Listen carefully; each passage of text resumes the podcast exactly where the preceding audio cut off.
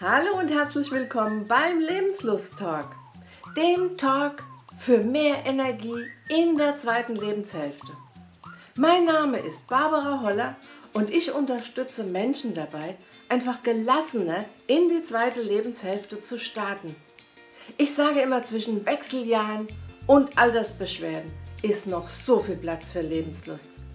In diesem Podcast wirst du erfahren, wie auch du einfacher, gelassener, mit wie viel positiver Energie du in und durch die Wechseljahre kommst und dann später deine zweite Lebenshälfte mit Power meisterst. Ich habe Gesprächsgäste und manchmal erzähle ich dir auch einfach etwas aus meinem Leben und gebe Tipps und Ratschläge. Und manchmal ist es auch sehr, sehr amüsant. Also wie gesagt, hör rein, freu dich auf die Gäste. Ich freue mich auch auf dich und viel Spaß und ganz große Lebenslust für dich.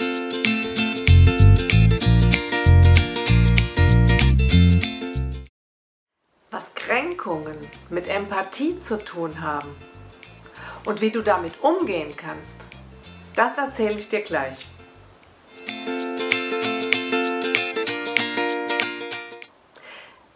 Kränkungen und Ablehnungen sind zwei Handlungen, die uns sehr verletzen, die uns wehtun und die uns vielleicht manchmal an Dinge erinnern, die uns in unserer Kindheit passiert sind. Uns verletzen andere Dinge, wie jetzt zum Beispiel deine Freundin. Du spürst manchmal anders Ablehnung, wo ein anderer sagt, warum fühlst du dich jetzt abgelehnt? Das ist doch gar nicht so gemeint. Und das hat damit zu tun, wie du das empfindest. Und deine Empfindungen beruhen auf Ereignissen, auf Erfahrungen deiner Kindheit. Vielleicht sind dir Sachen passiert in der Schule, im Elternhaus, die dich gekränkt haben und die du jetzt mit ins ganze Leben nimmst. Die andere Personen überhaupt nicht schlimm finden. Und oft passieren Dinge, die über die andere überhaupt nicht nachdenken, die dir unglaublich wehtun. Zum Beispiel, du triffst jemand auf der Straße, ähm, du streckst unbewusst die Hand aus, möchtest ihm einen Handschlag geben, der andere bemerkt es nicht und erwidert deinen Handschlag nicht. Und du denkst, warum? Warum gibt er mir jetzt nicht die Hand? Mag er mich nicht? Bin ich vielleicht nicht sauber genug? Warum lehnt er mich jetzt ab? Da geht bei dir eine Gedankenmaschinerie los und der andere hat sich überhaupt nichts dabei gedacht. Ich habe zum Beispiel eine Bekannte, die sagt, sie hat jedes Mal, wenn der Chef morgens kommt, in die Firma kommt und sie nur nicht so freundlich begrüßt wie sonst, denkt sie immer, oh Gott, was habe ich falsch gemacht? Der ist bestimmt so sauer, weil ich was falsch gemacht habe, weil ich einen Fehler gemacht habe oder, oder, oder. Immer dieses sofort denken, ich bin schuld daran, dass der andere mich nicht grüßt, mir keine Hand gibt, ähm, schlechte Laune hat, vergisst äh, irgendwas für mich zu tun. Und dieses, diese Schuldgefühle, die dann da hochkommen, die bezeichnest du als Ablehnung. Da denkst du, du wirst abgelehnt. Dabei ist es vielleicht gar nicht so. Und zwar ähm, ein anderes Beispiel. Eine Freundin von mir, also ich bin umgezogen vor ein paar Monaten. Eine Freundin von mir wollte mir helfen beim Umzug. Jetzt weiß ich aber, dass diese Freundin total beschäftigt ist und überhaupt gar keine Zeit hat. Natürlich hätte sie mir gerne geholfen, weil sie mich mag, weil sie meine Freundin ist. Und ich dachte, komm, das kriegst du auch ohne sie hin. Die hat so viel zu tun. Du musst sie damit nicht auch noch belasten. So, mein Umzug war rum. Ich habe die Freundin zum Kaffee eingeladen. Sie kam dann auch und hat da schon so ein bisschen, hm. Und ich sage, was ist denn los? Und sie sagte zu mir, ja, warum wolltest du denn meine Hilfe nicht?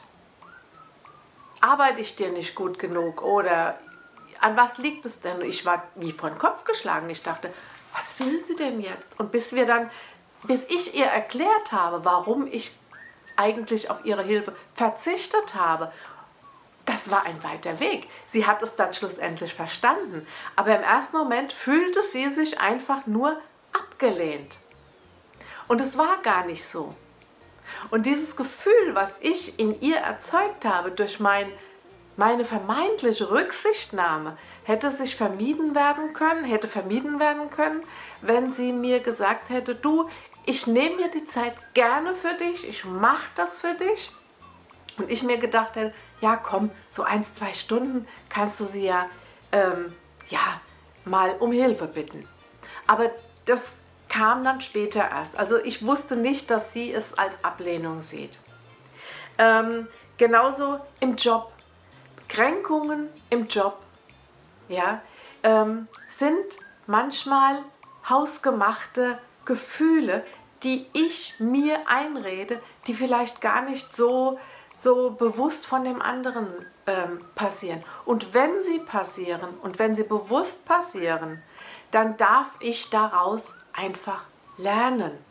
Und jetzt kommen wir zum Anfang. Was haben Kränkungen mit Empathie zu tun?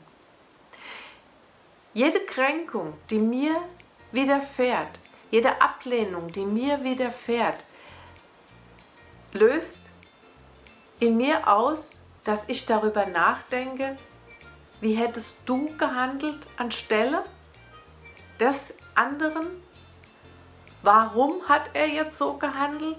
Und was sind seine Gefühle in dem Moment? Also das heißt, ich empfinde in diesem Moment eine Empathie für die andere Person, versuche mich in sie reinzuversetzen und versuche zu überlegen, warum und welche Beweggründe der andere hatte, die Handlung vorzunehmen oder das zu sagen, was er gesagt hat, also mich zu kränken. Und die wenigsten Kränkungen entstehen bewusst.